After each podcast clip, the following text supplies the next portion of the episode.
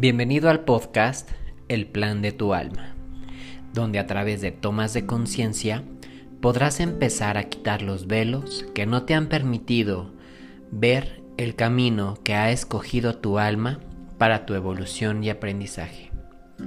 Permítete quitar el victimismo para manifestar la vida que tu alma ya ha escogido. Bienvenido.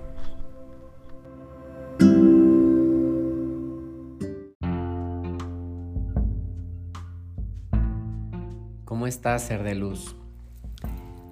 Hoy te voy a narrar un poco de lo que me acabo de dar cuenta. Estaba reflexionando mucho y yo veía que es normal que las personas se pongan Botox y sobre todo para poder mirar el entrecejo de una manera lisa, plana, en donde pareciera que no estamos cansados. Yo he estado reflexionando mucho sobre el tema y entonces le pregunté a mi hermana qué, era lo que tenía que ver el entrecejo fruncido. Ella desde lo que ha estudiado, desde las terapias que ha otorgado, me empezó a decir es que es la falta de paciencia con uno mismo y por ende es el enojo y el enfado que te produce esto. Por supuesto que me reconozco como una persona que se irrita, que se enfada con facilidad si las cosas no, no salen como uno quisiera. Y en eso, de manera automática, a través de los registros, que ustedes saben que es lo que yo manejo, la técnica que yo uso, me dicen es una, es una herida que trae mamá durante el embarazo. Entonces eso me dio la oportunidad para poder abrir los registros, para preguntar, para contactar y para comprender un poco por qué soy impaciente e irritable. Al momento de conectar, mamá me dice que obviamente ella también sentía impaciencia. Impaciencia en primer lugar por tenerme en sus brazos, pero también esta impaciencia del no saber si iba a ser una buena madre de no saber qué iba a hacer con un primer hijo, de no saber cómo compartirle el amor, porque al final, pues cada educación y cada formación de cada padre es totalmente diferente.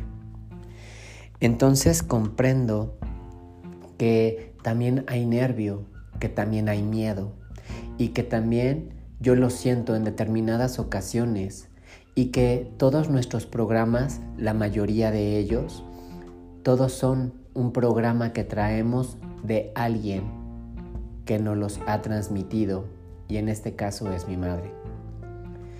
El objetivo con esto, de compartirte esto, es para que tú también empieces a identificar qué te irrita y qué te molesta. Nosotros vamos por la vida y pensamos que todo está bien, nos enojamos, pero nos tragamos esa emoción y decimos está bien, no pasa nada y vuelve a ocurrir una y otra y otra vez y entonces es cuando vemos que la emoción no está sanada porque la memoria no se ha resuelto. En algo donde yo he visto tanta irritabilidad es cuando manejo normalmente. Quisiera que todos se abrieran, quisiera llegar a mi destino en el menor tiempo posible, pero también entiendo que las circunstancias a veces no nos lo permiten y que la vida nos refleja aquello que vamos viviendo.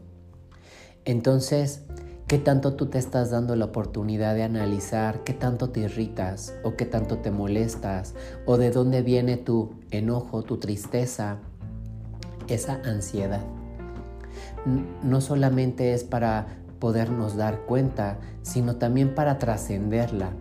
Y en la parte de la trascendencia significa poder comprender el para qué está, qué es lo que he aprendido de ello y sobre todo cómo sanarlo. Muchos de los autores, creo que ya se los había dicho, nos establecen que nada hay que perdonar al otro, porque el otro solamente es un maestro. Pero si nosotros lo vemos desde el ego humano es necesito perdonarlo porque me siento agredido. Aun cuando sea muy espiritual o aunque no tenga esta conciencia, cuando yo me doy la oportunidad de perdonar, entiendo que el otro no lo hizo con el afán de dañarme o de agredirme. solamente era para que yo aprendiera de esta circunstancia de vida. Entonces, ¿qué tanto te molestas? ¿Qué tanto estás enojado contigo mismo? ¿O qué tanto has aprendido a enojarte por lo que has vivido en tu entorno? O incluso, como en mi caso, por estas memorias celulares que se han quedado desde el embarazo cuando yo estaba en el vientre de mi madre. Es momento de analizar, de ir un poquito más al fondo. A lo mejor tú no sabrás de dónde viene, pero no importa. El empezar a autoconocernos nos da, nos da mucha libertad. ¿Por qué? Porque podemos comprender que entonces nosotros tenemos todas las respuestas. Solamente tenemos que ir viendo de dónde se desencadena toda la historia. Entonces, no tengas miedo en preguntar si es que todavía tienes a tus papás o a tus abuelos. Y pregunta, ¿cómo fue tu embarazo? ¿Cómo la pasaste estando yo adentro? ¿Qué era lo que más te daba miedo? Permítete tocar estos temas, no con el, la finalidad de tener un morbo o de juzgar, sino realmente comprender el dónde se está detonando, pero sobre todo darte la oportunidad de perdonarte. Sí, tú a ti mismo. ¿Por qué? Porque tú fuiste el que escogiste esta herida para poderla trascender a través de esta memoria de vida.